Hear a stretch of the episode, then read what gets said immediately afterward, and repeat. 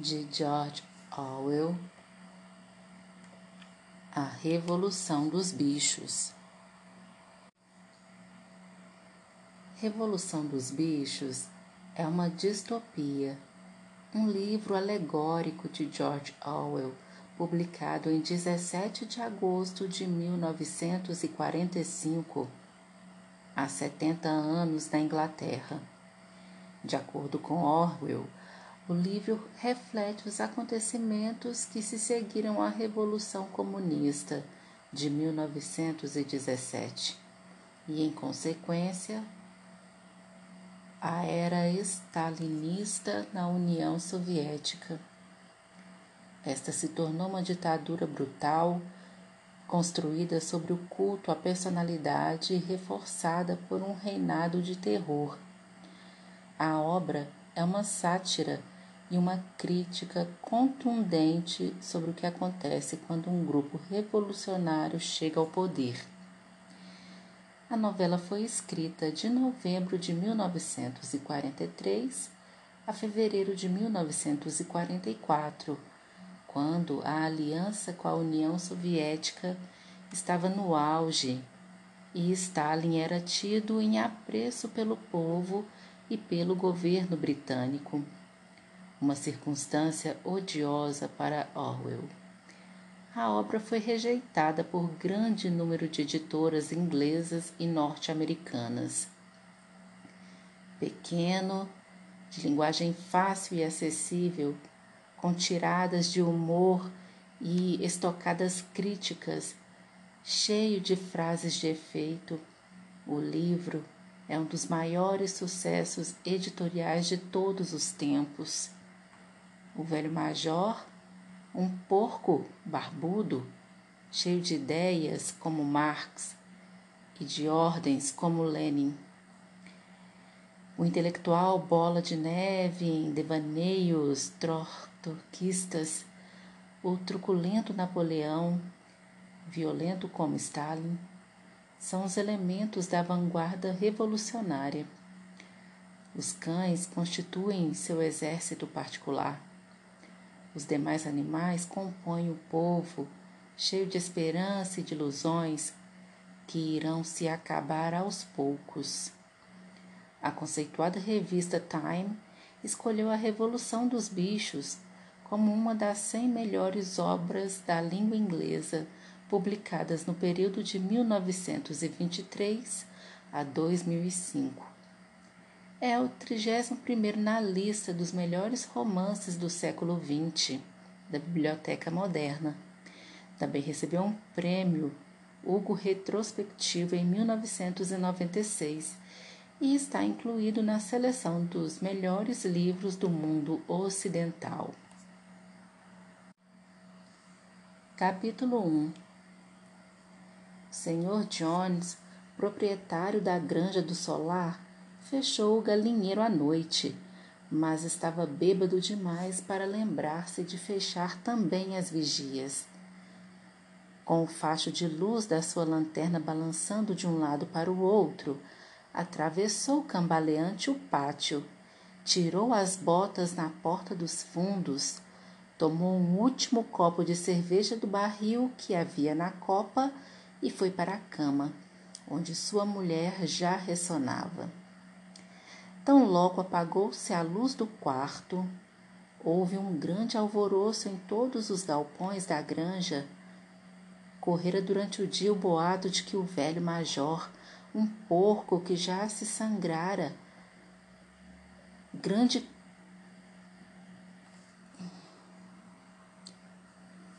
um porco que já se sagrara grande campeão numa exposição Tivera um sonho muito estranho na noite anterior e desejava contá-lo aos outros animais. Haviam combinado encontrar-se no celeiro assim que Johnny se retirasse. O velho major chamavam-no assim, muito embora ele houvesse comparecido à exposição com o nome de Beleza de Willingdon. Gozava de tão alto conceito na granja que todos estavam dispostos a perder uma hora de sono só para ouvi-lo. Ao fundo do grande celeiro, Sobre uma espécie de estrado estava o major refestelado em sua cama de palha, sob um lampião que pendia de uma viga. Com doze anos de idade, já bastante corpulento, era ainda um porco de porte majestoso, com um ar sábio e benevolente, a despeito de suas presas jamais terem sido cortadas. Os outros animais chegavam e punham-se a cômodo, cada qual a seu modo. Os primeiros foram os três cachorros, Ferrabras, Lulu e Catavento. Depois os porcos, que se sentaram sobre a palha, em frente ao estrado. As galinhas empoleiraram-se nas janelas. As pombas voaram para os caibros do telhado. As ovelhas e as vacas deitaram-se atrás dos porcos e ali ficaram a ruminar. Os dois cavalos de tração, Sansão e Quitéria, chegaram juntos, andando lentamente e pousando no chão os enormes cascos peludos com grande cuidado para não machucar qualquer animalzinho porventura oculto na palha. Quitéria era uma égua volumosa, matronal, já chegada à meia-idade, cuja silhueta não mais se recompusera após o nascimento do quarto potrinho. Sansão era um bicho enorme, de quase um metro e noventa de altura, forte como dois cavalos a mancha branca do focinho dava-lhe um certo ar de estupidez e realmente não tinha lá uma inteligência de primeira ordem, embora fosse grandemente respeitado pela retidão de caráter e pela tremenda capacidade de trabalho. Depois dos cavalos chegaram Maricota, a cabra branca e Benjamin o burro. Benjamin, o animal mais idoso da fazenda, e o mais moderado. Raras vezes falava e normalmente quando fazia era para emitir uma observação cínica. Depois dos cavalos chegaram Maricota, a cabra branca e Benjamin, o burro. Benjamin era o animal mais idoso da fazenda e o mais moderado. Raras vezes falava e normalmente, quando fazia, era para emitir uma observação cínica, para dizer, por exemplo, que Deus lhe dera uma cauda para espantar as moscas e que, no entanto, seria mais do seu agrado não ter nem a cauda nem as moscas. Era o único dos animais que nunca ria. Quando lhe perguntavam por quê, respondia não ver motivos para riso. Não obstante, sem que o admitisse abertamente, tinha certa afeição por Sansão. Normalmente passava os domingos juntos no pequeno potreiro existente atrás do pomar, pastando lado a lado em silêncio. Mal se haviam acomodado os dois cavalos quando uma ninhada de patinhos órfãos desfilou celeiro adentro, piando baixinho e procurando um lugar onde não fossem pisoteados. Quitéria protegeu-os com a pata dianteira e os patinhos ali se aconchegaram, caindo no sono. No último instante, Mimosa, a égua branca, vaidosa e fútil, que puxava a aranha do Sr. Jones, entrou, requebrando-se graciosamente e chupando um torrão de açúcar. Tomou um lugar bem à frente e ficou meneirando. Tomou tomou um lugar bem à frente e ficou meneando a sua crina branca, na esperança de chamar atenção para as fitas vermelhas que a adornavam. Finalmente chegou o gato, que procurou, como sempre, o lugar mais morno, enfiando-se entre Sansão e Quitéria. Ressonou satisfeito durante toda a fala do major, sem ouvir uma só palavra. Todos os animais estavam presentes, exceto Moisés, o corvo domesticado que dormia fora, num poleiro junto à porta dos fundos. Quando o major os viu bem acomodados e aguardando atentamente, limpou a garganta e começou. Camaradas, já ouvistes por certo algo a respeito do estranho sonho que tive a noite passada. Entretanto, falarei do sonho mais tarde. Antes, as coisas a dizer. Sei, camaradas, que não estarei convosco por muito tempo, e antes de morrer, considero uma obrigação transmitir-vos o que tenho aprendido sobre o mundo. Já vivi bastante e muito tenho refletido na solidão da minha pocilga. Creio poder afirmar que compreendo a natureza da vida sobre essa terra, tão bem quanto qualquer outro animal. É sobre isso que desejo falar-vos. Então, camaradas, qual é a natureza da nossa vida? Enfrentemos a realidade. Nossa vida é miserável, trabalhosa e curta. Nascemos, recebemos o mínimo de alimento necessário para continuar respirando, e os que podem trabalhar são forçados a fazê-lo até a última parcela de suas forças. No instante em que nossa utilidade acaba, trucidam-nos com hedionda crueldade. Nenhum animal na Inglaterra sabe o que é felicidade ou lazer após completar um ano de vida. Nenhum animal na Inglaterra é livre. A vida de um animal é feita de miséria e escravidão. Essa é a verdade nua e crua. Será isso apenas a ordem natural das coisas? Será esta nossa terra tão pobre que não ofereça condições de vida decente aos seus habitantes? Não, camaradas, mil vezes não. O solo da Inglaterra é fértil, o clima é bom, ela pode oferecer alimentos em abundância a um número de animais muitíssimo maior do que o existente. Só esta nossa fazenda comportaria uma dúzia de cavalos, umas vinte vacas, centenas de ovelhas, vivendo todos num como uma dignidade que agora estão além de nossa imaginação. Por que então permanecemos nesta miséria? Porque quase todo o produto do nosso esforço nos é roubado pelos seres humanos. Eis aí, camaradas, a resposta a todos os nossos problemas resume-se em uma só palavra: o homem. O homem é o nosso verdadeiro e único inimigo. Retira-se da cena o homem e a causa principal da fome e da sobrecarga de trabalho desaparecerá para sempre. O homem é a única criatura que consome sem produzir. Não dá leite, não põe ovos, é fraco demais para puxar o arado, não corre o suficiente para alcançar uma lebre mesmo assim, é o Senhor de todos os animais. Põe-nos a trabalhar, dá-nos de volta o mínimo para evitar a inanição e fica com o restante. Nosso trabalho, amanhã o solo, nosso estrume o fertiliza. E, no entanto, nenhum de nós possui mais do que a própria pele.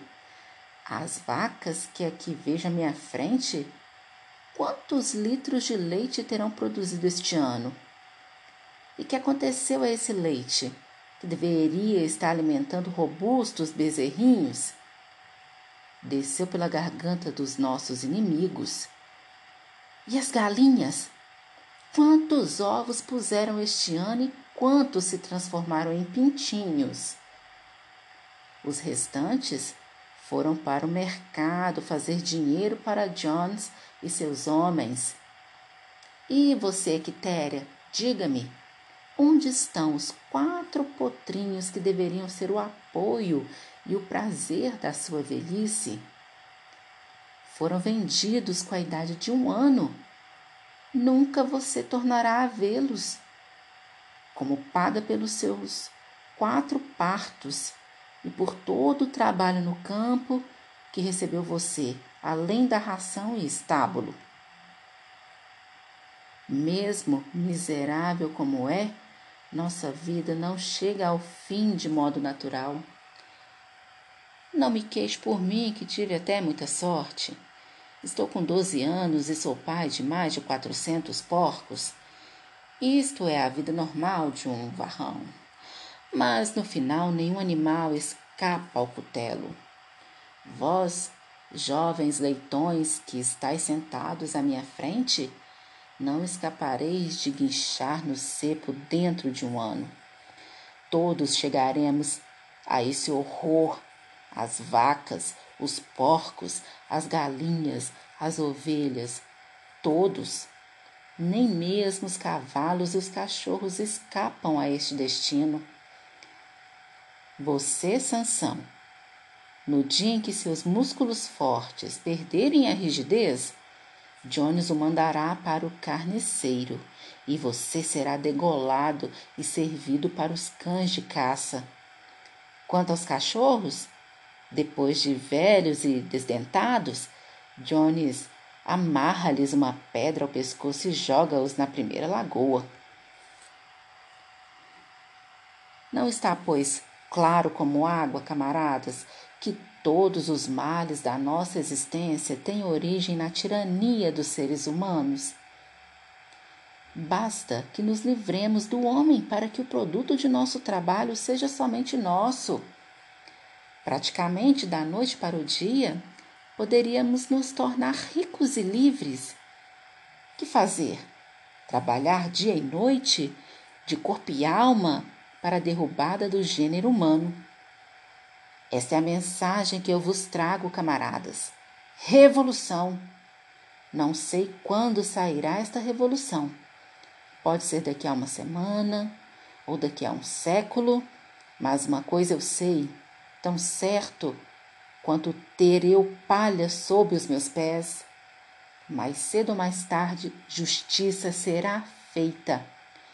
Fixai, camaradas, isso para o resto de vossas curtas vidas. E, sobretudo, transmite esta minha mensagem aos que virão depois de vós, para que as futuras gerações prossigam na luta até a vitória.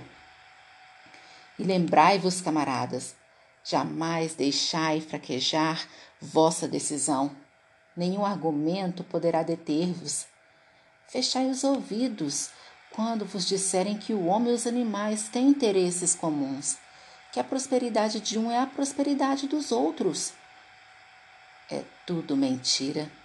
O homem não busca interesses que não os dele próprio. Que haja entre nós uma perfeita unidade uma perfeita camaradagem na luta. Todos os homens são inimigos, todos os animais são camaradas. Nesse momento, houve uma tremenda confusão. Enquanto o major falava, quatro ratos haviam emergido de seus buracos e estavam sentados nas patinhas de trás a ouvi-lo. De repente, os cachorros lhe deram pela presença e somente devido à rapidez com que sumiram nos buracos foi que os ratos conseguiram escapar com vida. O major levantou a pata pedindo silêncio. Camaradas, disse ele, eis aí um ponto que precisa ser esclarecido. As criaturas selvagens, tais como os ratos e os coelhos, serão nossos amigos ou nossos inimigos? Coloquemos o assunto em votação. Apresento à Assembleia a seguinte questão: Os ratos são camaradas? A votação foi realizada imediatamente e concluiu-se por esmagadora maioria que os ratos eram camaradas. Houve apenas quatro votos contra, dos três cachorros e do gato, que depois ah, se descobriu votara pelos dois lados. O major prosseguiu. Pouco mais tenho a dizer, repito apenas: lembrai-vos sempre do vosso dever de inimizade para com o homem e todos os seus desígnios. Qualquer coisa que ande sobre duas pernas é inimigo, qualquer coisa que ande sobre quatro pernas ou tenha asas, é amigo. Lembrai-vos também de que na luta contra o homem não devemos assemelhar-nos a ele. Mesmo quando tenhais derrotado, evitai seus vícios. Animal nenhum deve morar em nem dormir em camas, nem usar roupas, nem beber álcool, nem fumar, nem tocar em dinheiro, nem fazer comércio. Todos os hábitos do homem são maus e, principalmente, jamais um animal deverá tiranizar outros animais. Todos os animais são iguais. E agora, camaradas, vou contar-vos o sonho que tive a noite passada. Não sei como explicá-lo. Foi um sonho sobre como será o mundo quando o homem desaparecer mas lembrou-me algo que há muito eu esquecera. Há anos, quando eu ainda um leitãozinho, minha mãe e as outras porcas costumavam cantar uma cantiga da qual só conheciam a melodia e as três primeiras palavras. Na minha infância, aprendi a melodia, depois a esqueci. A noite passada, entretanto, ela me voltou à memória o mais interessante é que me lembrei também dos versos, os quais tenho certeza foram cantados pelos animais de entanho e depois esquecidos durante várias gerações. Vou cantar essa canção, camaradas. Estou velha, minha voz é rouca, mas quando vos houver ensinado a melodia, podereis cantá-la melhor do que eu. Chama-se Bichos da Inglaterra. O velho major limpou a garganta e começou a cantar. De fato, a voz era roufenha, mas ele cantava razoavelmente e a melodia era bem movimentada, algo entre Clementine e La Cucaracha. Os versos diziam o seguinte: Bichos ingleses e irlandeses, bichos de todas as partes, eis a mensagem de esperança no futuro que virá. Cedo ou tarde virá o dia Cairá a tirania e os campos todos da Inglaterra só os bichos caberão. Não mais argolas em nossas ventas, dorsos livres dos arreios, freios e esporas descartados, chicotadas abolidas.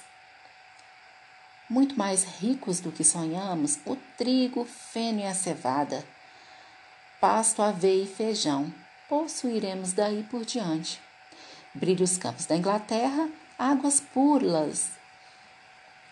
Brilham os campos da Inglaterra, águas puras rolarão, ventos leves soprarão, saudando a redenção.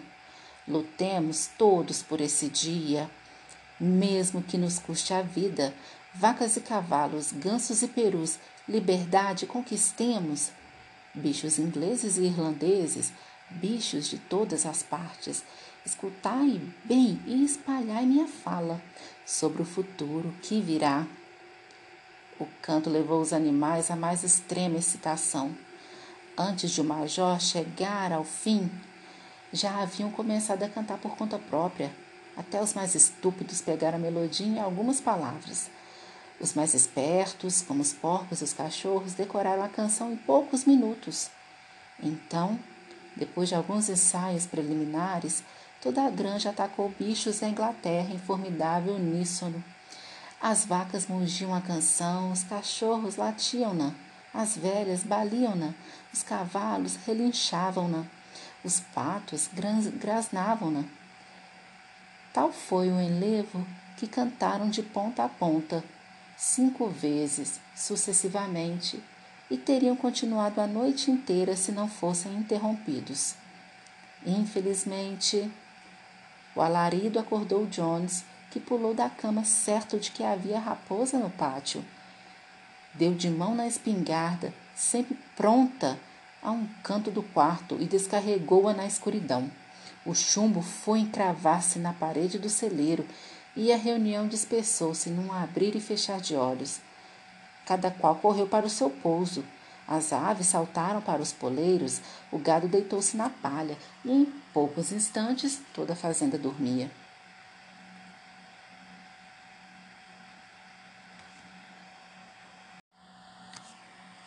Capítulo 2 Daí a três noites faleceu o velho major tranquilamente durante o sono.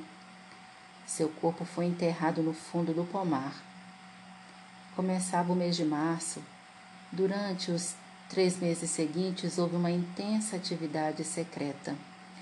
As palavras do major haviam dado uma perspectiva de vida inteiramente nova aos animais de maior inteligência da granja não sabiam quando teria lugar a revolução prevista pelo major, nem tinham razões para acreditar que fosse durante a existência deles próprios, mas percebiam claramente o dever de prepararem-se para ela. A tarefa de instruir e organizar os outros recaiu naturalmente sobre os porcos, reconhecidamente os mais inteligentes entre os animais salientavam-se entre eles dois jovens varões, Bola de Neve e Napoleão. O senhor Jones criava para vender. Napoleão era um cachaço Berkshire, de aparência ameaçadora, o único Berkshire da fazenda, pouco falante, mas com a reputação de possuir grande força de vontade. Bola de Neve era o mais ativo do que Napoleão. De palavra mais fácil e mais imaginoso, porém não gozava da mesma reputação quanto a solidez de caráter.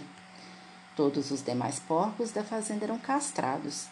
Dentre eles, o mais conhecido era porquinho gordo chamado Garganta, de bochechas redondas, olhos sempre piscando, movimentos lépidos e voz aguda. Manejava a palavra com brilho, e quando discutia algum ponto mais difícil, tinha o hábito de dar pulinhos de um lado para o outro e abanar o rabicho, que era assaz persuasivo. Diziam que Garganta era capaz de convencer que o preto era branco. Esses três haviam organizado os ensinamentos do Major num sistema de pensamento a que deram o nome de animalismo. Várias noites por semana, depois que Jones dormia, realizavam reuniões secretas no celeiro e expunham aos outros os princípios do animalismo. De início, encontraram certa apatia e muita estupidez. Alguns animais mencionaram o dever de lealdade para com Jones, a quem se referiam como o dono, ou fizeram comentários elementares do tipo: seu Jones nos alimenta. Se ele fosse embora, nós morreríamos de fome. Outro fa outros faziam perguntas como. Outros faziam perguntas como: Que nos importa o que acontecerá depois da nossa morte? Ou, se essa revolução vai ocorrer de qualquer maneira, que diferença faz trabalharmos por ela ou não? e os porcos enfrentavam grandes dificuldades para fazê-los ver que isso era contrário ao espírito do animalismo. As perguntas mais estúpidas eram sempre as de Mimosa, a égua branca. A primeira pergunta que fez a bola de neve foi: Continuará havendo açúcar depois da Revolução? Não, respondeu Bola de Neve firmemente. Não dispomos de meios para obter açúcar nesta fazenda. Além disso, você não necessita de açúcar. Você terá a aveia e o feno que quiser. E eu ainda poderei usar laços de fita na crina? perguntou Mimosa. Camarada, explicou Bola de Neve, essas fitas que você tanto estima são o distintivo da escravidão. Será que você não compreende que liberdade vale mais do que laços de fita? Mimosa sempre concordava, mas não dava a impressão de estar lá muito convencida. Muito mais ainda lutaram os porcos para neutralizar as mentiras espalhadas por Moisés, o corvo domesticado. Moisés, bicho de estimação do Jones, era um espião linguarudo mas também hábil na conversa. Afirmava a existência de uma região misteriosa, montanha de açúcar, para onde iam os animais após a morte. Essa montanha estava situada em algum lugar do céu pouco acima das nuvens, segundo dizia Moisés. Na montanha de açúcar, os sete dias da semana eram domingo. O campo floria o ano inteiro e cresciam torrões de açúcar, bolos de linhaça nas sebes. Os animais detestavam Moisés, porque vivia contando histórias e não trabalhava, porque alguns acreditavam na montanha de açúcar e os porcos tiveram um grande trabalho para convencê-los de que tal lugar não existia. Os discípulos mais fiéis eram os dois cavalos de tração, Sansão e Quitéria. Ambos tinham enorme dificuldade em pensar qualquer coisa por si próprios, todavia, aceitando os porcos como professores, absorviam tudo quando absorviam tudo quanto lhes era dito e passavam adiante para os outros animais por simples repetição. Nunca deixavam de comparecer aos encontros secretos no celeiro e davam o tom para o hino dos bichos da Inglaterra que sempre encerrava as reuniões. Afinal, a revolução ocorreu muito mais cedo e mais facilmente do que se esperava. Jones fora no passado um patrão duro, porém eficiente. Agora estava em decadência. Desestimulado com a perda de dinheiro numa ação judicial, Dera para beber bastante, além de conveniente. Às vezes passava dias inteiros recostado em sua cadeira de braços na cozinha, lendo os jornais, bebendo e dando a Moisés cascas de pão molhadas na cerveja. Seus peões eram vadios e desonestos. O campo estava coberto de erva daninha. Os galpões necessitavam de telhas novas. As cercas estavam abandonadas e os animais andavam mal alimentados. Junho chegou e o feno estava quase pronto para o corte. No dia 23 de junho, no sábado, Jones foi a Willingdon e bebeu tanto no Leão Vermelho que só regressou ao meio-dia de domingo. Os homens ordenharam as vacas de manhã cedo e saíram para caçar lebres, sem se preocuparem com a alimentação dos animais. Ao voltar, Jones foi dormir no sofá da sala com o News of the World sobre o rosto. Portanto, ao cair da tarde, os animais ainda não haviam comido. Aquilo foi insuportável. Uma das vacas rebentou as chifradas à porta do depósito e os bichos avançaram sobre o alimento. Nesse momento, Jones acordou. Num instante, ele e seus homens estavam no depósito com os chicotes na mão, batendo à torta e à direito. Isso ultrapassou a tudo quanto os animais famintos podiam suportar. De comum acordo, muito embora nada tivesse sido anteriormente planejado, lançaram-se sobre seus verdugos. Jones e os homens viram-se de repente marrados e escoiciados por todos os lados. A situação lhes fugira ao controle. Jamais haviam visto os animais portarem-se daquela maneira e, de súbita, revoltas de criaturas a quem estavam acostumados a surrar e maltratar à vontade. Apavorou-os. Em poucos instantes, desistiram de defender-se e deram fora.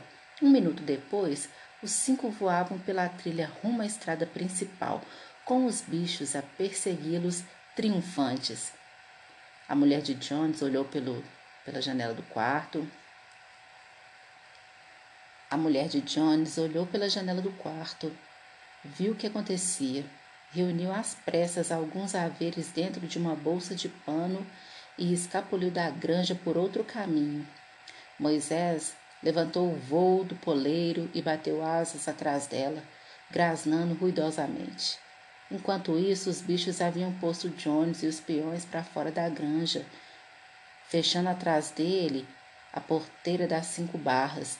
E assim, antes de perceberem o que sucedera, a revolução estava feita. Jones fora expulso e a granja do solar era deles. Durante os primeiros cinco minutos, os animais mal puderam acreditar na sorte. Seu primeiro ato foi galopar pelos limites da granja como para verificar se nenhum ser humano ficara escondido. Depois correram de volta às casas da granja. para varrer os últimos vestígios do odiado império de Jones. O galpão dos arreios no fundo dos estábulos foi arrombado, freios, argolas de nariz, correntes de cachorro, as cruéis facas com que Jones castrava os porcos e os cordeiros, foi tudo atirado ao fundo do poço. As rédeas, os cabrestos, os antolhos e os degradantes bornais foram jogados à fogueira que ardia no pátio. Destino idêntico tiveram os relhos. Os bichos pulavam de contentamento ao verem os chicotes em chamas. Bola de Neve jogou também ao fogo as fitas que usualmente enfeitavam as crinas e caudas dos cavalos em dias de feira.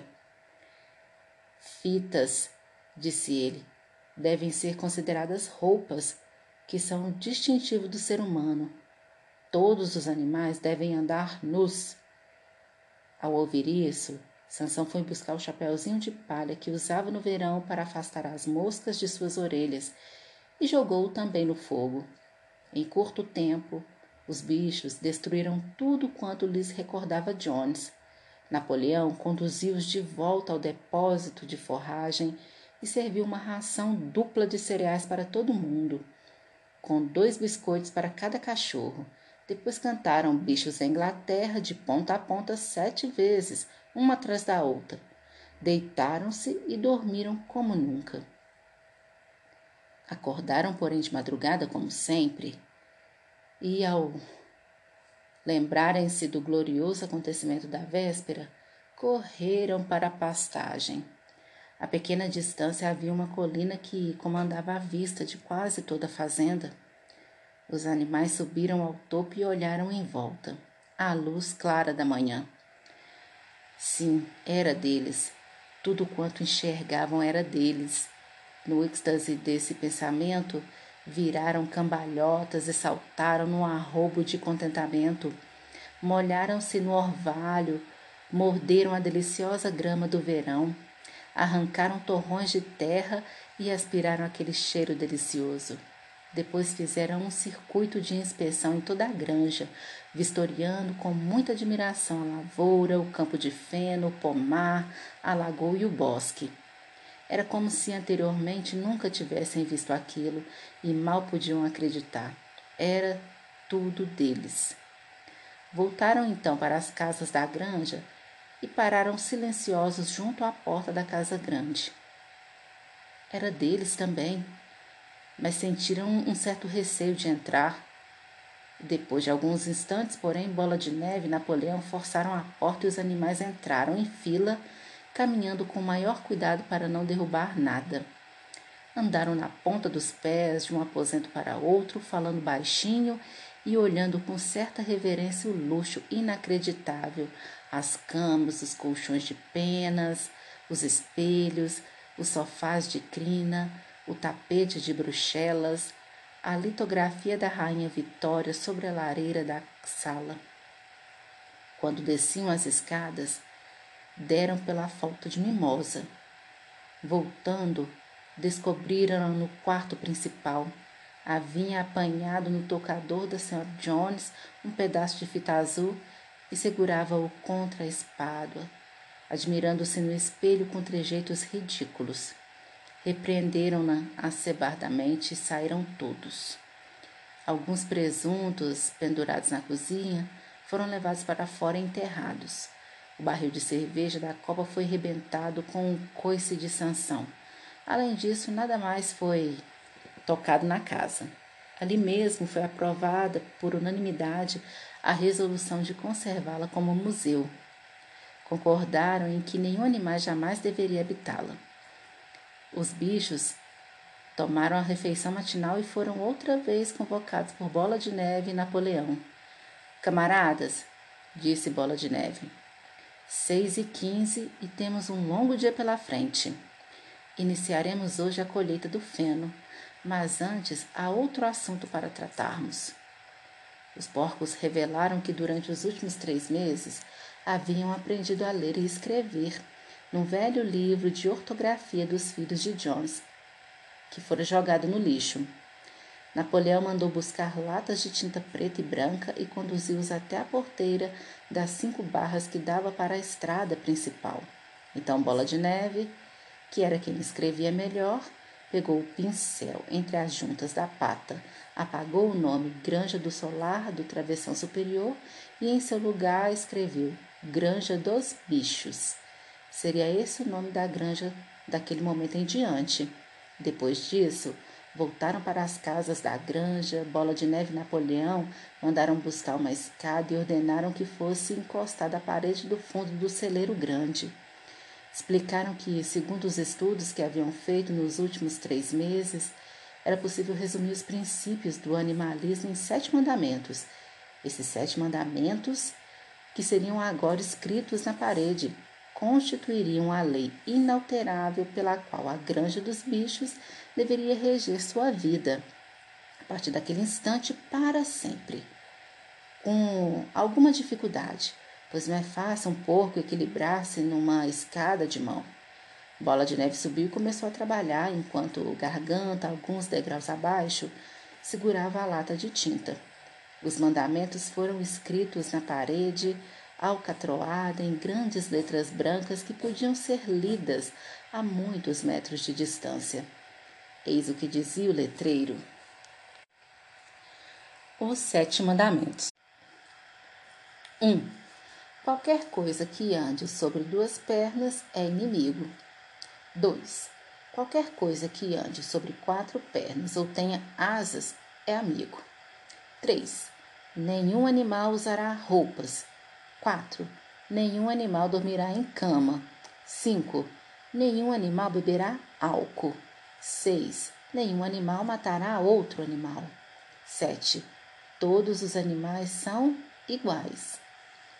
Estava tudo muito bem escrito, com exceção da palavra álcool, que foi escrita álcool. E de um do, dos esses, hum, e de um dos S's que foi desenhado ao contrário. O conjunto ficou bastante bom e Bola de Neve leu em voz alta para os demais. Todos os animais balançaram a cabeça de pleno acordo e os mais vivos começaram imediatamente a decorar os mandamentos. E agora, camaradas? disse Bola de Neve, deixando cair o pincel ao campo de feno. É uma questão de honra realizar a colheita em menos tempo do que Jones e seus homens. Nesse momento, porém, as vacas, que já vinham dando sinais de inquietação, começaram a mugir. Havia 24 horas que não eram ordenadas e estavam com os úberes quase estourando. Depois de alguma reflexão, os porcos pediram baldes e ordenharam as vacas com relativo êxito, pois seus cascos adaptavam-se bem às tarefas. Em breve obtinham cinco baldes de um leite espumante e cremoso que muitos bichos olharam com considerável interesse. Que vamos fazer com este leite? perguntou alguém. Jones às vezes misturava um pouco ao nosso farelo, disse uma galinha. Não se preocupem com o leite, camaradas, gritou Napoleão, postando-se à frente dos baldes. Nós trataremos desse assunto. A colheita é mais importante. O camarada Bola de Neve os conduzirá. Eu seguirei dentro de alguns minutos. Avante, camaradas, o feno está à espera. Os animais marcharam rumo ao campo de feno para o início da colheita, e quando voltaram à tardinha, notaram que o leite havia desaparecido. Capítulo 3 E como trabalharam para juntar aquele feno, mas o esforço foi recompensado, pois a colheita deu um resultado muito melhor do que esperavam. Por vezes a tarefa foi dura, os implementos destinavam-se ao uso dos seres humanos e foi uma enorme desvantagem o fato de nenhum bicho poder utilizar ferramentas que exigissem a posição em pé sobre as patas traseiras. Mas os porcos eram tão imaginosos que conseguiram contornar todas as dificuldades. Os cavalos conheciam cada palmo do terreno e, na realidade, sabiam ceifar e raspar muito melhor do que Jones e os empregados. Os porcos não trabalhavam, propriamente, mas dirigiam e supervisionavam o trabalho dos outros. Donos de conhecimentos maiores, era natural que assumissem a liderança. Sansão e Quitéria atrelavam-se à ceifadeira ou à grade. Naturalmente não havia mais necessidade de freios e rédeas. E andavam pelo campo, para lá e para cá, com um porco atrás gritando: Eia, camarada! ou A volta agora, camarada! conforme o caso. E cada animal, até os mais modestos, trabalhou para colher e juntar o feno. Até os patos e as galinhas andavam o dia inteiro sob o sol, carregando no bico pequeninos feixes de feno. Enfim, terminaram a colheita dois dias antes do tempo que Jones e seus empregados normalmente levavam. Mas, além disso, foi a maior colheita que jamais se realizara ali. Não houve qualquer desperdício. As galinhas e os patos, com sua vista penetrante, juntaram até o menor talinho e nenhum animal da granja roubou sequer uma bocada. Durante todo aquele verão, o trabalho da granja andou como um relógio, os bichos felizes como nunca.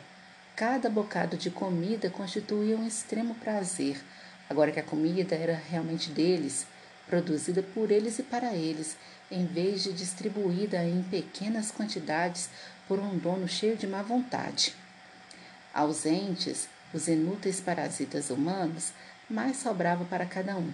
Havia também mais lazer, muito embora os animais fossem inexperientes nisso. Encontraram muitas dificuldades.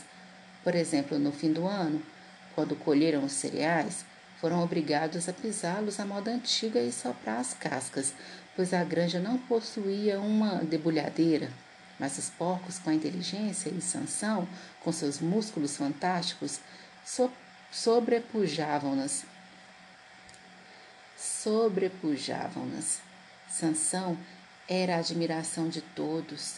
Já era trabalhador no tempo de Jones, agora, como que valia por três? Dias houve em que todo o trabalho da granja parecia recair sobre seus fortes ombros. Da manhã à noite, lá estava ele puxando e empurrando, sempre no lugar onde o trabalho era mais pesado. Fizeram um trato com um dos galos para ser chamado meia hora mais cedo que os demais todas as manhãs e empregava esse tempo em trabalho voluntário, no que parecesse mais necessário. Sua solução para cada problema, para cada contratempo era: trabalharei mais ainda, frase que adotara com seu lema particular. Frase que adotara como seu lema particular. Cada qual trabalhava de acordo com sua capacidade. As galinhas e os patos, por exemplo, Economizaram cinco baldes de trigo na colheita, juntando os grãos extraviados. Ninguém roubava, ninguém resmungava a respeito das rações.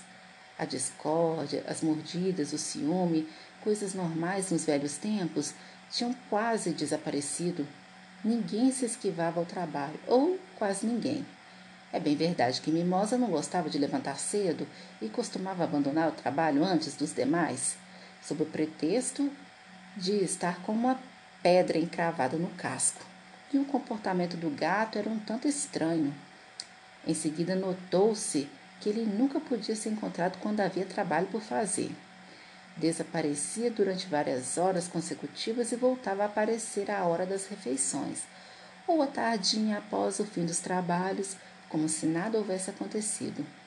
Apresentava, porém, desculpas tão boas e rosnava de maneira tão carinhosa que era impossível não crer em suas boas intenções. O velho Benjamin, o burro, nada mudara após a Revolução.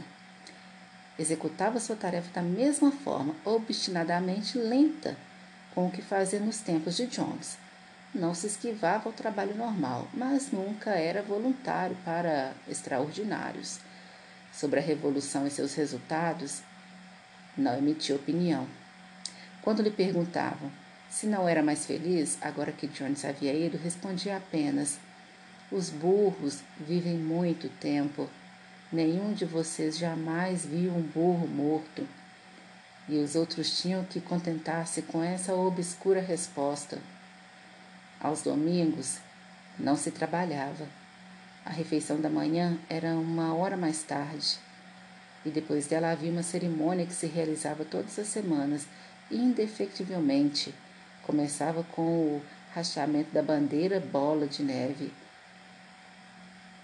Começava com o hasteamento da bandeira. Bola de Neve achara no depósito uma velha toalha, toalha verde.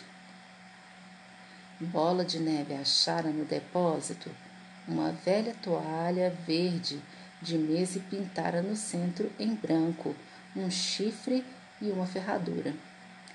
Essa era a bandeira que subia ao topo do mastro todos os domingos pela manhã.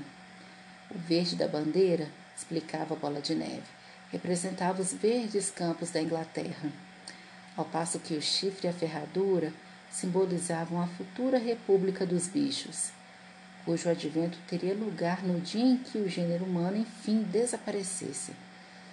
Após o hasteamento da bandeira, iam todos ao grande celeiro para assistir a uma Assembleia Geral conhecida como a Reunião.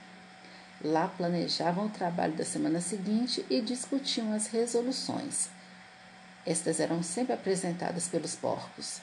Os outros animais aprenderam a votar, mas nunca conseguiram imaginar uma resolução por conta própria. Bola de Neve e Napoleão eram sempre mais ativos nos debates. Notou-se, porém, que dois nunca estavam de acordo.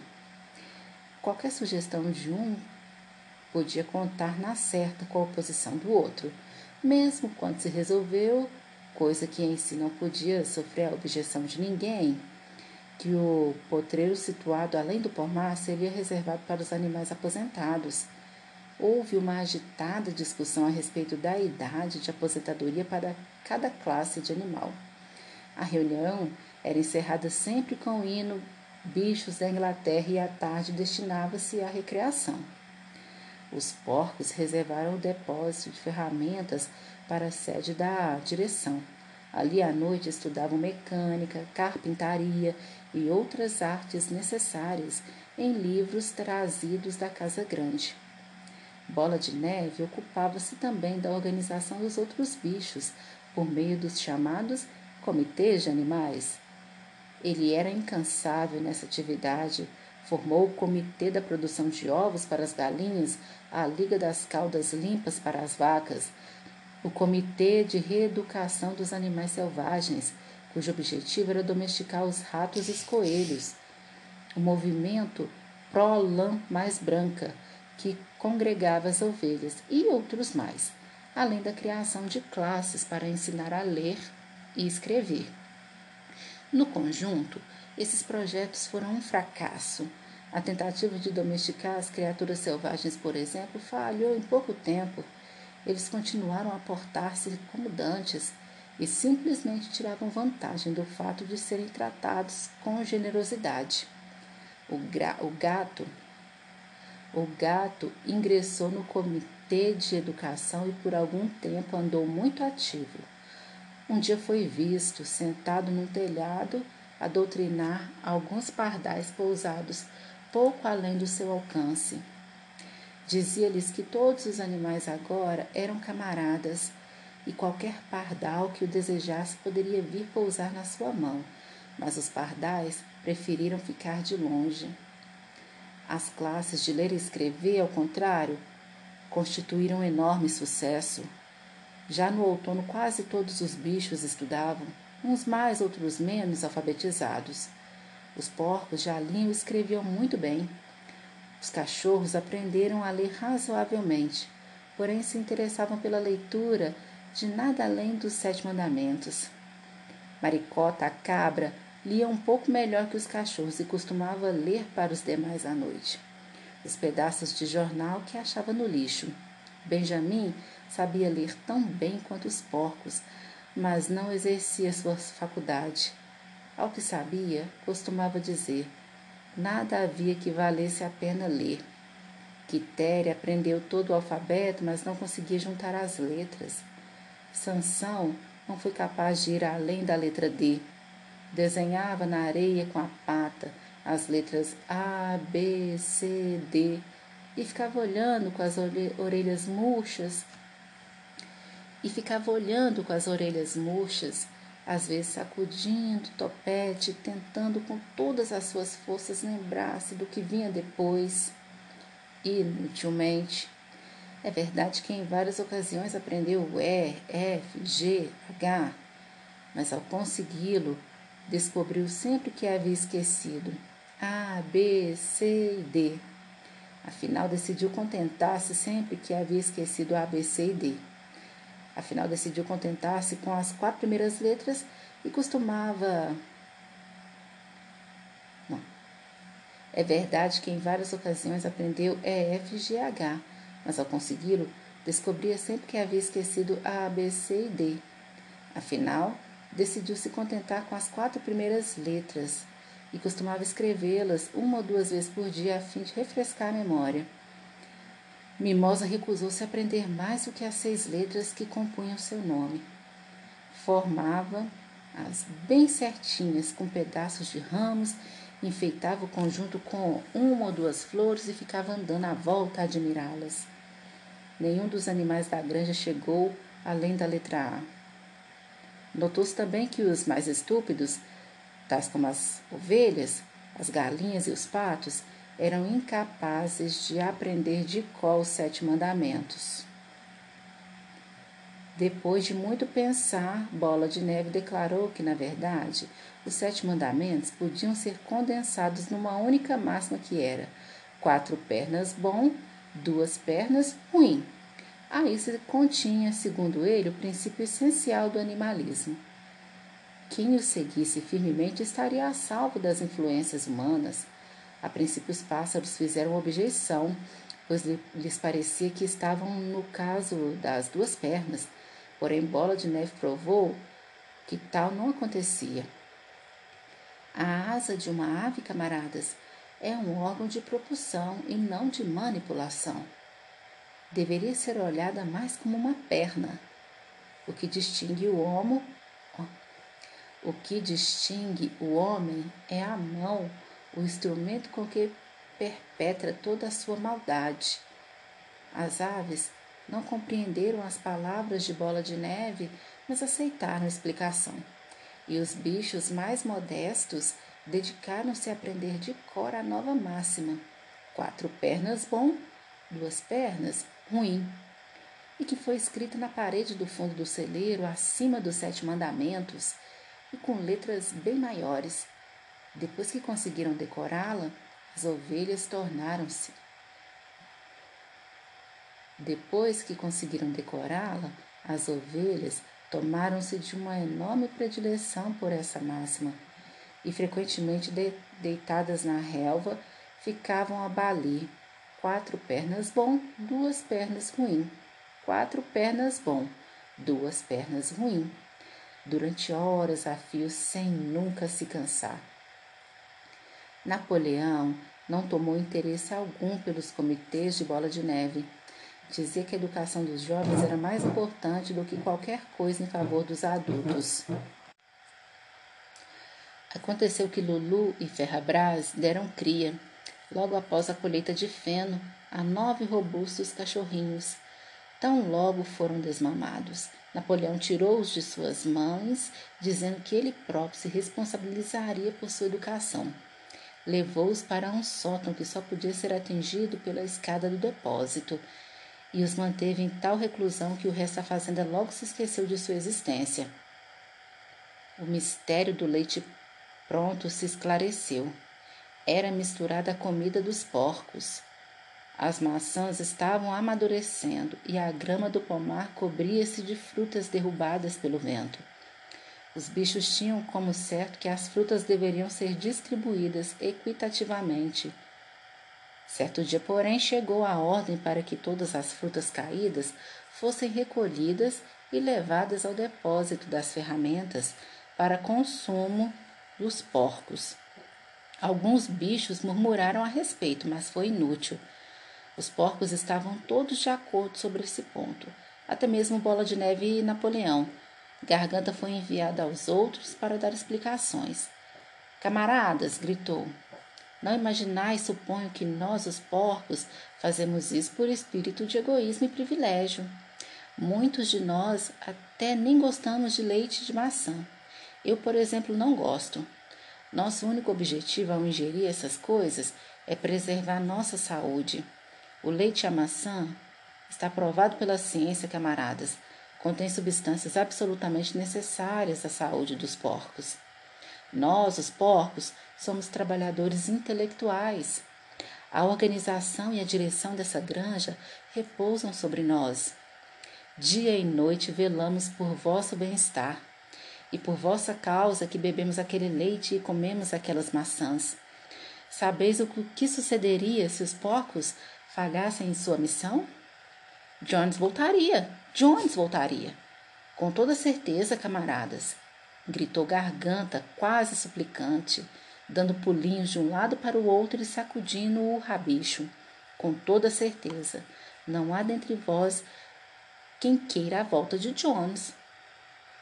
Ora, se algo havia sobre o que todos os animais estavam de acordo, era o fato de nenhum desejar a volta de Jones. Quando o assunto lhes foi posto sob essa luz, não tiveram mais o que dizer. A importância de manter a boa saúde dos porcos tornou-se óbvia. Foi, portanto, resolvido sem mais discussões que o leite e as maçãs caídas, bem como toda a colheita de maçãs, quando amadurecesse, seriam reservados para os porcos. Capítulo 4 Pelo fim do verão, a notícia do que sucedia na granja dos bichos já se espalhara pelo condado. Todos os dias, Bola de Neve e Napoleão enviavam formações de pombos com instrução de misturar-se aos animais das granjas vizinhas, contar-lhes a história da Revolução e ensinar-lhes a melodia de bichos da Inglaterra. Jones passava a maior parte desse tempo no Leão Vermelho em Wellington, queixando-se a quem quisesse ouvi-lo da monstruosa injustiça que sofrera ao ser expulso de sua granja por uma súcia de animais imprestáveis. Os outros granjeiros eram-lhe simpáticos, em princípio, mas inicialmente não lhe deram muita ajuda. No fundo, Cada um imaginava secretamente alguma forma de tirar vantagem do infortúnio de Jones. Era uma sorte que os proprietários das granjas adjacentes a dos bichos estivessem permanentemente em más relações. Uma delas, chamada Foxwood, era uma granja grande, abandonada e antiquada, coberta de mato, com as pastagens cansadas e as cercas caindo. O proprietário, senhor Pilkington, era um sujeito indolente, granjeiro que passava a maior parte do seu tempo caçando ou pescando, conforme a estação. A outra granja, chamada Pentfield, era menor e mais bem tratada. Seu proprietário era o senhor Frederick, homem rude e sagaz, permanentemente envolvido em processos na justiça e com a reputação de levar a cabo barganhas muito difíceis. Os dois se hostilizavam tanto que lhes era sumamente difícil chegar a qualquer acordo, mesmo em defesa de seus próprios interesses. Todavia, ambos estavam assustados com a revolução na Grande dos Bichos e desejosos de prevenir que seus próprios animais tomassem maior conhecimento do assunto. De início, acharam graça na ideia de bichos gerirem por si próprios uma granja. O caso todo estaria acabado numa quinzena, diziam. E diziam também que os animais da Granja do Solar insistiam em chamá-la Granja do Solar. Não admitiam o nome Granja dos Bichos. Estavam lutando entre si e não tardariam a definhar até morrer. Como o tempo passava e os animais evidentemente não definhavam, Friedrich e Pington, Friedrich e Pington Mudaram de tom e começaram então a falar nas terríveis. Como o tempo passava e os animais evidentemente não definhavam, Frederick e Pilkington mudaram de tom e começaram então a falar nas terríveis perversidades que estavam ocorrendo na granja dos bichos. Comentavam que os animais praticavam canibalismo, torturavam uns aos outros com ferraduras ao rubro e tinham suas fêmeas em comum. Isso era o que adivinha do desrespeito às leis da natureza, diziam Frederick e Pilkington. Entretanto, nunca ninguém acreditou nessas histórias. Boatos de um sítio maravilhoso de onde haviam sido expulsos os seres humanos e onde os bichos tomavam conta dos próprios negócios, continuavam a circular em, em formas vagas e desfiguradas, e durante todo aquele ano uma onda de revolta percorreu a região. Bois que sempre haviam sido tratáveis repentinamente se tornaram selvagens. As ovelhas derrubavam cercas e comiam trevo. As vacas davam coices nos baldes. Os cavalos de salto refugavam os obstáculos, jogando os cavaleiros do outro lado. Sobretudo, a melodia e mesmo a letra de bichos da Inglaterra tornavam-se conhecidas em toda parte. Espalhavam-se com espantosa rapidez. Os humanos não podiam conter a raiva ao ouvir essa canção, embora quisessem encará-la como simplesmente ridícula.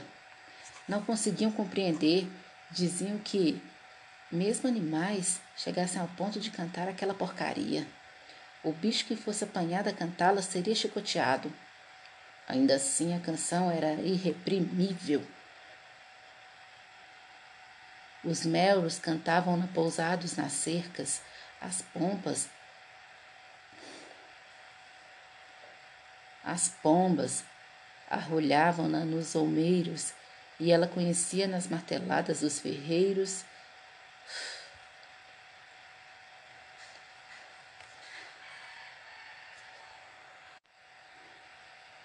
não conseguiam compreender, diziam que mesmo animais chegassem ao ponto de cantar aquela porcaria.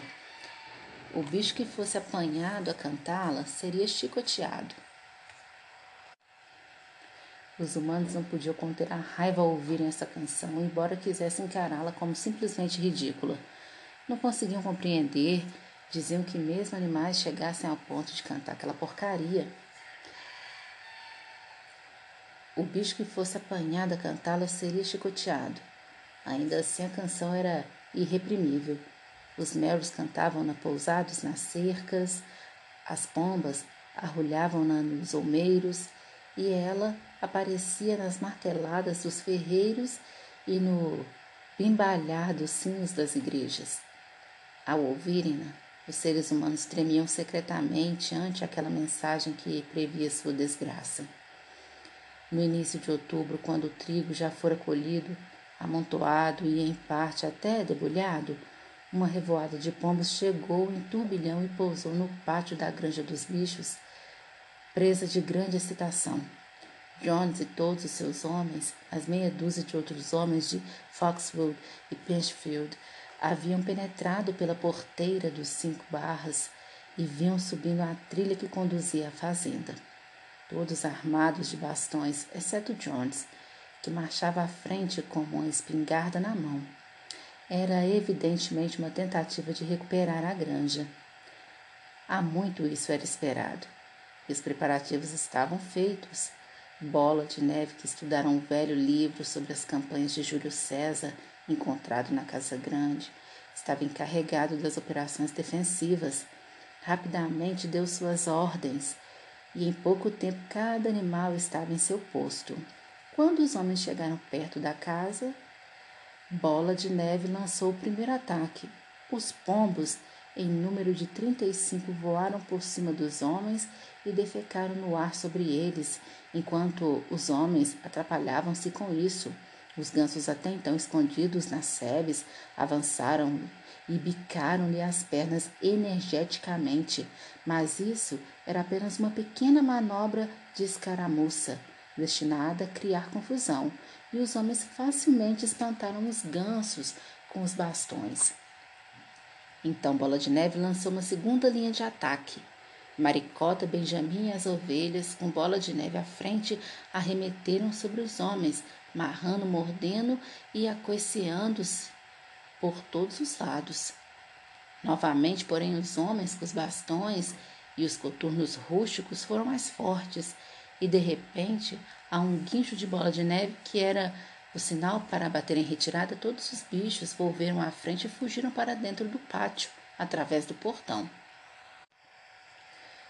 Os homens soltaram um brado de triunfo. Viram tal como haviam imaginado seus inimigos em fuga e lançaram-se no encalço desordenadamente. Era justamente o que Bola de Neve desejava. Tão logo eles entraram no pátio, os três cavalos, as três vacas e o restante dos porcos que estavam emboscados atrás do estábulo surgiram-lhes de inesperadamente a retaguarda, cortando a retirada. Bola de Neve deu o sinal de carga. Ele próprio correu na direção de Jones. Vendo-o, Jones levantou a arma e atirou. Os projéteis abriram riscos sangrentos no dorso. Os projéteis abriram riscos sangrentos no dorso de Bola de Neve e uma ovelha caiu morta, sem titubear um só instante. Bola de Neve lançou seus cem quilos contra as pernas de Jones. O homem foi jogado sobre um monte de esterco e a arma voou-lhe das mãos. Porém, o espetáculo mais terrível entre tudo era Sansão erguendo-se nos posteriores e dando manotaços com seus cascos ferrados, feito um garanhão.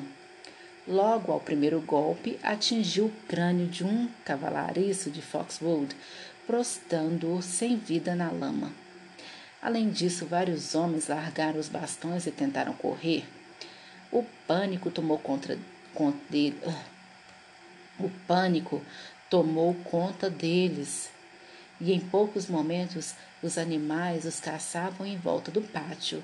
Foram chifrados, batidos, mordidos e atropelados.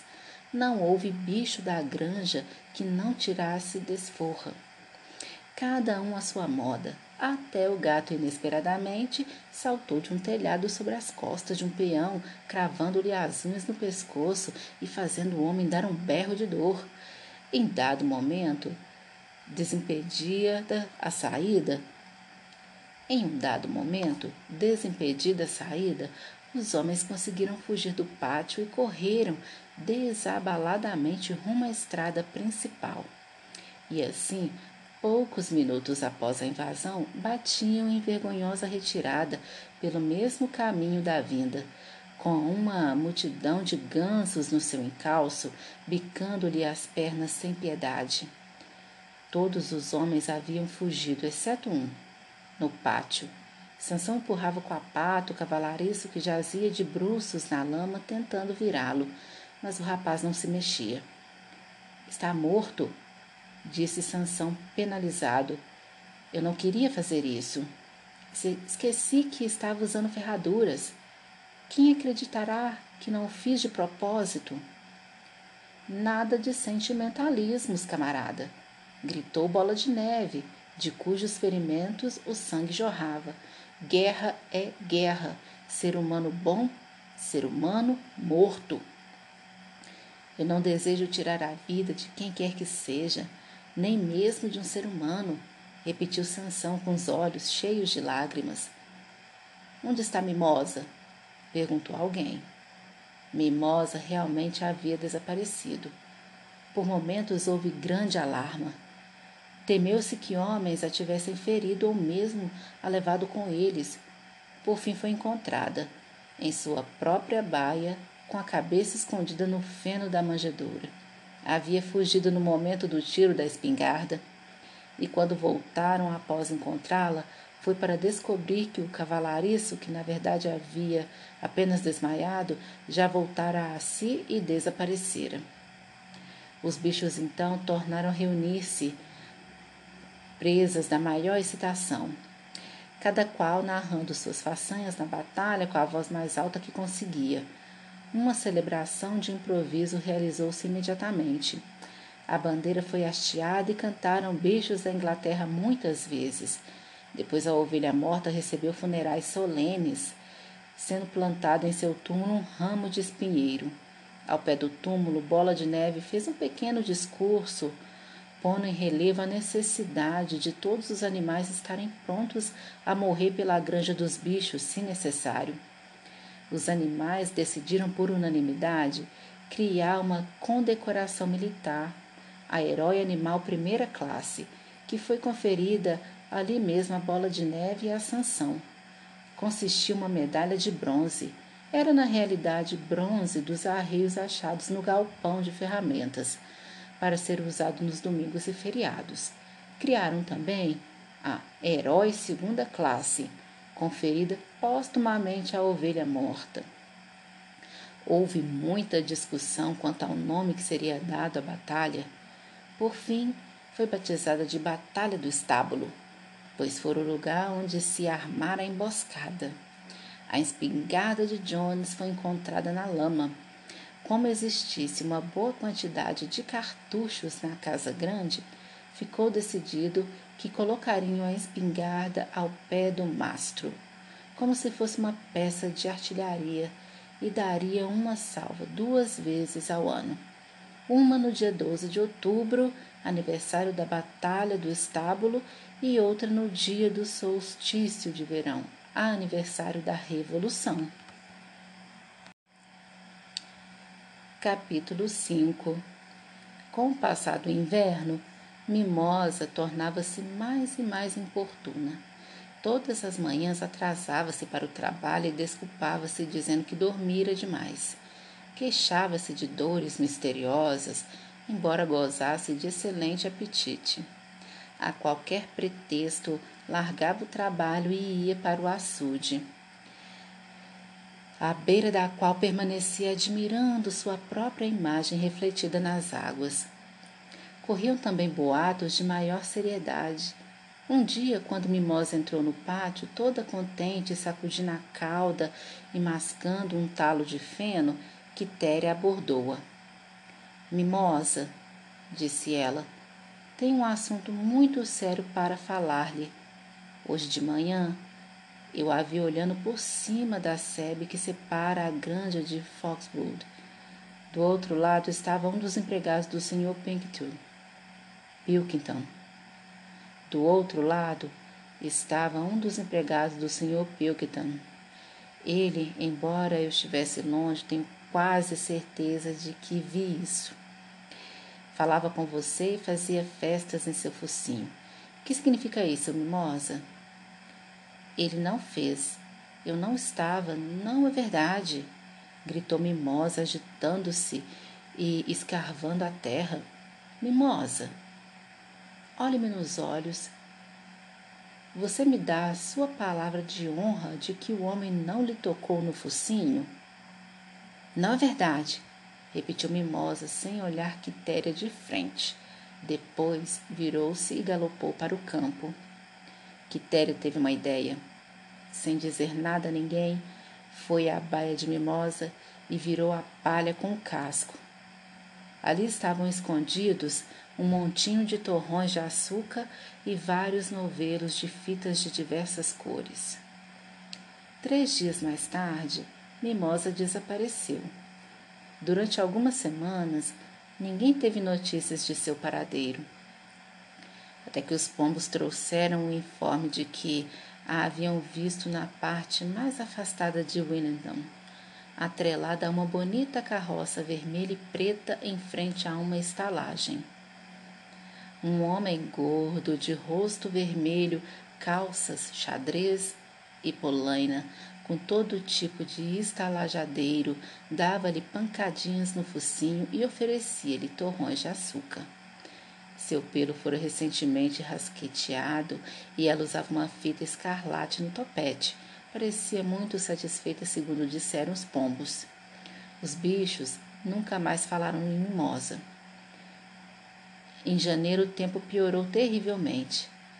A terra dura como ferro não permitiu trabalho no campo.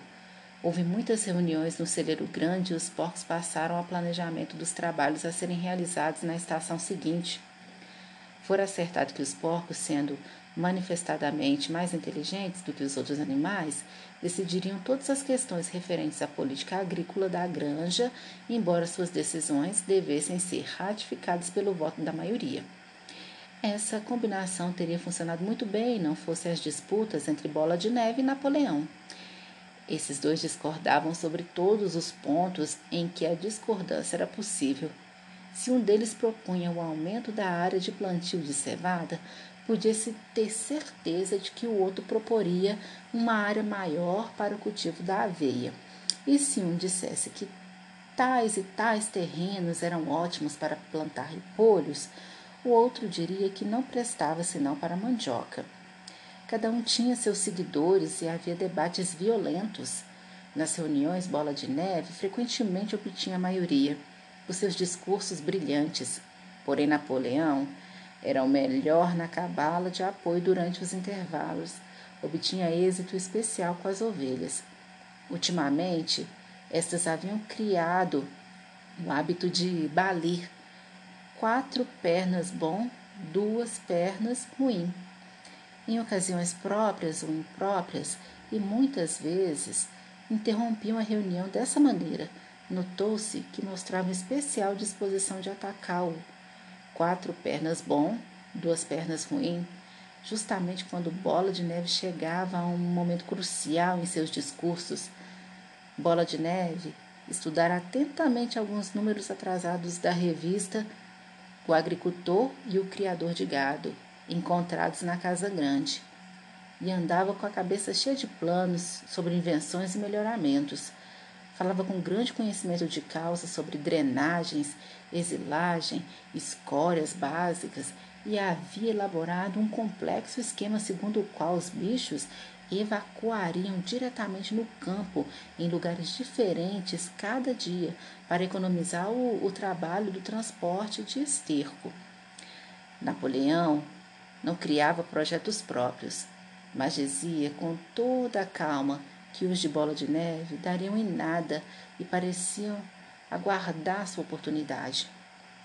De todas as divergências, porém, nenhuma foi tão séria como a do moinho de vento. Não muito longe das casas havia uma colina que era o ponto mais alto da granja. Depois de realizar uma pesquisa no solo, Bola de Neve declarou ser o local ideal para a construção de um moinho de vento que poderia acionar um dínamo e suprir de energia elétrica toda a granja. As baías teriam luz elétrica e aquecimento no inverno. Haveria força para uma serra circular, para moagem de cereais, para o corte da beterraba e para um sistema de ordem elétrica. Os animais nunca tinham sequer ouvido falar nessas coisas, pois a granja era antiquada e sua aparelhagem das mais primitivas. E escutaram boquiabertos Bola de Neve fazer desfilar como por encanto, ante sua imaginação, as figuras dos aparelhos mais espetaculares máquinas que fariam todo o serviço em seu lugar, enquanto eles iriam aproveitar a folga pastando cultivando a mente por meio da leitura e da conversação. Em poucas semanas, os planos de bola de neve para o moinho de vento estavam prontos. Os detalhes mecânicos foram retirados principalmente de três livros que haviam pertencido ao Sr. Jones. Mil coisas úteis para sua casa, seja o seu próprio pedreiro e eletricidade para principiantes. Bola de Neve utilizou como estúdio um galpão que antes abrigara incubadoras e cujo piso era de madeira lisa, própria para desenhar. Lá permanecia horas a fio, com os livros abertos sob o peso de uma pedra e uma barra de giz entre as duas pontas do casco Andava rapidamente para lá e para cá, traçando linhas e mais linhas e soltando guinchos de excitação. Gradualmente, os planos se transformaram numa complicada massa de manivelas e engrenagens que cobria quase metade do assoalho e que os outros animais achavam completamente ininteligível, mas impressionante. Pelo menos uma vez por dia, cada um vinha olhar os desenhos de bola de neve. Até as galinhas e os patos apareciam, pisando com grande dificuldade para não estragar os riscos de giz. Apenas Napoleão permaneceu desinteressado. Havia se declarado contra o moinho de vento desde o início. Um dia, entretanto, chegou inesperadamente para examinar os planos. Caminhou pesadamente em volta do galpão, olhou detidamente cada detalhe do projeto, farejou uma ou duas vezes, depois deteve-se a contemplar por alguns instantes pelo canto dos olhos. Então, inesperadamente levantou a pata, urinou sobre os planos e caminhou para fora sem proferir palavra. A granja estava profundamente dividida com respeito ao moinho de vento. Bola de Neve não negava que sua construção resultaria em uma empresa difícil, seria necessário quebrar, quebrar seria necessário quebrar pedras e transformá-las em paredes, depois construir as pás. Haveria necessidade de dínamos e fios onde seriam encontrados. Bola de Neve não dizia, mas afirmava que tudo poderia ser feito dentro de um ano. Depois disso, dizia, os bichos economizariam tanta energia que seriam necessários apenas três dias de trabalho por semana. Napoleão, por outro lado, argumentava que a grande necessidade do momento era aumentar a produção de alimentos e que morreriam de fome se perdessem tempo com moinho de vento. Os animais dividiram-se em duas facções que se alinhavam sob os slogans Vote em Bola de Neve e na Semana de Três Dias e Vote em Napoleão e na Manjedoura Cheia. Benjamin foi o único animal que não aderiu a lado nenhum. Recusava-se a crer, tanto em que haveria fartura de alimento, como em que o moinho de vento economizaria trabalho. Moinho ou não moinho, dizia ele, a vida prosseguiria, como sempre fora, ou seja, mal. Além da disputa sobre o moinho de vento, havia o problema da defesa da granja. Eles bem sabiam que, embora os humanos tivessem sido derrotados na Batalha do Estábulo, poderiam fazer outra tentativa, mais reforçada, para retomar.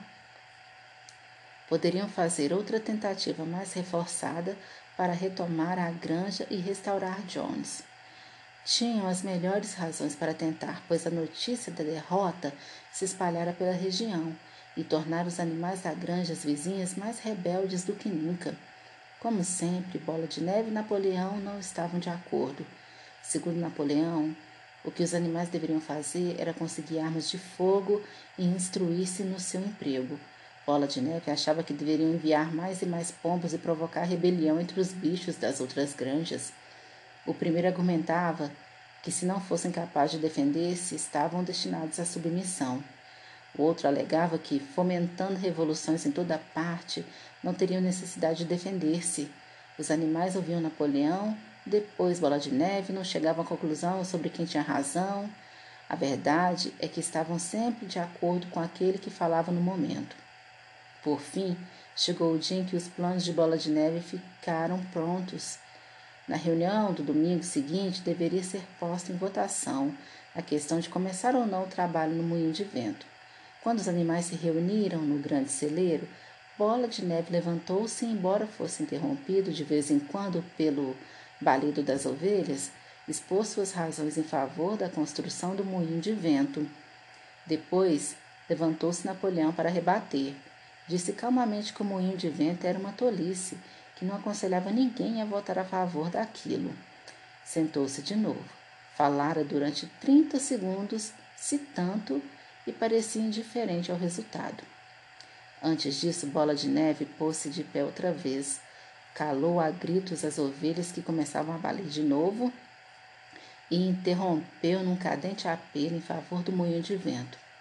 Até então os bichos estavam quase igualmente divididos em suas simpatias, mas num instante de eloquência Bola de Neve arrastou a todos. Com sentenças ardentes pintou um quadro de como poderia ser a granja dos bichos, quando o trabalho sórdido fosse sacudido de sobre os ombros de todos, sua imaginação ia agora além de moinhos de cereais e cortadores de nabos.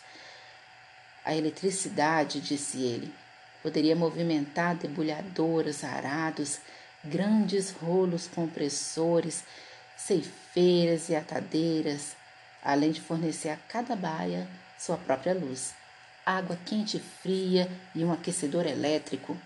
Quando parou de falar, não havia dúvidas quanto ao resultado da votação. Porém, exatamente nesse momento, Napoleão levantou-se e dando uma estranha. Hum. Porém, exatamente nesse momento, Napoleão levantando-se e dando uma estranha olhadela de viés para a bola de neve, soltou um guincho estridente que ninguém ouvira antes. Ouviu-se um terrível labrido. Ouviu-se um terrível ladrido lá fora e nove cães enormes, usando coleiras tachonadas com bronze, entraram latindo no celeiro. Jogaram-se sobre Bola de Neve, que saltou do lugar onde estava, mal a tempo de escapar aquelas presas. No instante, saiu porta fora, com os cães em seu encalço. Espantados e aterrorizados demais para falar, os bichos amontoaram-se na porta para observar a calçada. Bola de Neve corria pelo campo em direção à estrada. Como só um porco sabe correr, mas os cachorros se aproximavam. De repente ele caiu e pareceu que o apanhariam, mas levantou-se outra vez e correu como um desesperado. Já os cães o alcançavam de novo. Um deles quase fechou as mandíbulas no rabicho de bola de neve, que o sacudiu bem na hora. Aí fez um esforço tremendo. Aí fez um esforço externo e, ganhando algumas polegadas, enfiou-se por um buraco da sebe e sumiu. Calados e aterrados, os animais voltaram furtivamente para dentro do celeiro. Logo chegaram os cachorros latindo. A princípio, ninguém pôde imaginar de onde tinha vindo aquelas criaturas, mas o mistério logo se aclarou. Eram os cachorrinhos que Napoleão havia tomado às mães e criado secretamente.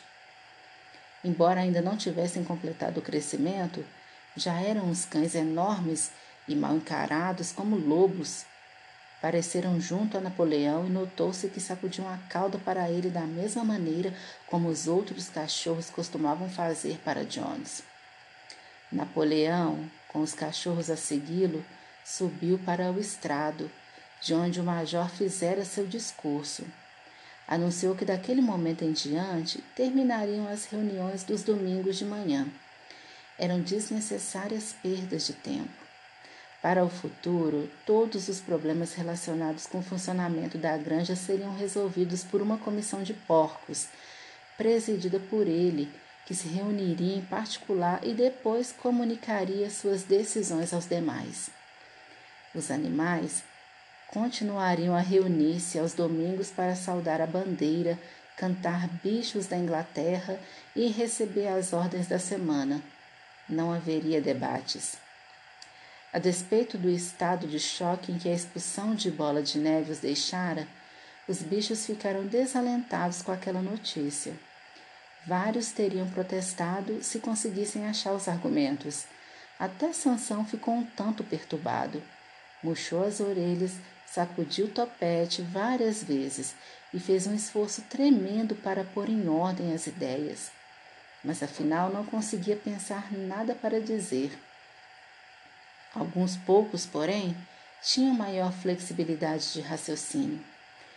Quatro jovens porcos castrados, colocados na primeira fileira, soltaram altos guichos de protesto e levantaram-se falando a um só tempo. Mas os cachorros, juntos de Napoleão, soltaram um rosnado fundo e ameaçador, e os porcos calaram-se sentando-se de novo. Aí Estrondaram as ovelhas num formidável balido de quatro pernas bom, duas pernas ruim, que durou cerca de uns quarto de hora, acabando com qualquer hipótese de discussão.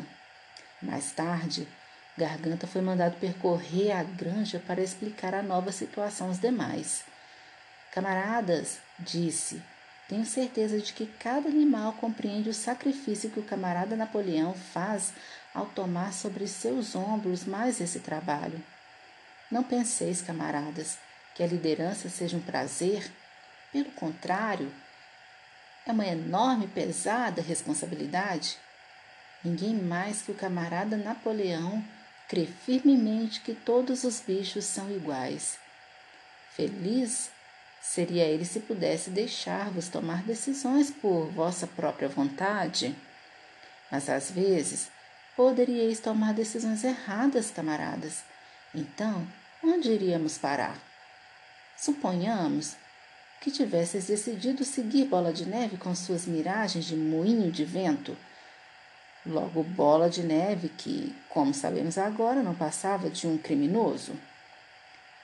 Ele lutou bravamente na batalha do estábulo, disse alguém. Bravura não basta, respondeu Garganta. A lealdade e a obediência são mais importantes. E quanto à batalha do estábulo, acredito, tempo virá em que ficaremos que o papel de bola de neve foi um tanto exagerado. Disciplina, camaradas, disciplina férrea. Este é o lema para os dias que correm. Um passo em falso e o inimigo estará sobre nós. Por certo, camaradas, não quereis Jones de volta, hein? Uma vez mais, esse argumento era irrespondível. Sem dúvida alguma, os bichos não deixavam Jones de volta. E se a realização dos debates do domingo podia ter essa consequência, que cessassem os debates. Sansão, que já tivera tempo de pensar, expressou o sentimento geral. Se é o que diz o camarada Napoleão, deve estar certo. E daí por diante adotou a máxima: Napoleão tem razão, acrescentando-a ao seu lema particular: Trabalharei mais ainda. Já com o tempo melhor, iniciou-se a arada da primavera. O galpão em que Bola de Neve desenhara seus planos para o moinho de vento foi trancado e os desenhos provavelmente apagados. Todos os domingos, às dez horas, os animais reuniam-se no grande celeiro para receber as ordens da semana. A caveira do velho major, já sem carnes, fora desenterrada e colocada sobre um toco ao pé do mastro, junto à espingarda. Após o hasteamento da bandeira, os animais deviam desfilar reverendo.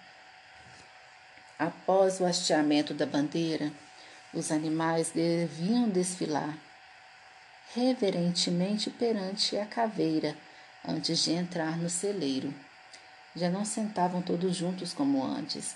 Napoleão Garganta e outro porco chamado Mínimos dono de notável talento para compor canções e poemas, aboletavam-se sobre a parte fronteira da plataforma, os nove cachorros em semicírculo ao redor deles e os outros porcos ao... e os outros porcos atrás. O restante dos animais ficava de frente para eles no chão do celeiro. Napoleão lia as ordens da semana num áspero estilo militar, e após cantarem uma única vez bichos da Inglaterra, os animais se dispersavam. No terceiro domingo após a expulsão de Bola de Neve, os bichos ficaram um tanto surpresos ao ouvirem Napoleão anunciar que o moinho de vento seria afinal de contas construído. Não deu qualquer explicação sobre o motivo que o fizera mudar de ideia, apenas alertando os animais de que essa tarefa extraordinária significaria trabalho mais duro, podendo até ser necessário reduzir as rações. Os planos, entretanto, haviam sido elaborados até o último detalhe. Uma comissão especial de porcos trabalhara neles durante as três últimas semanas. A construção do moinho de vento, com vários outros melhoramentos, deveria levar dois anos.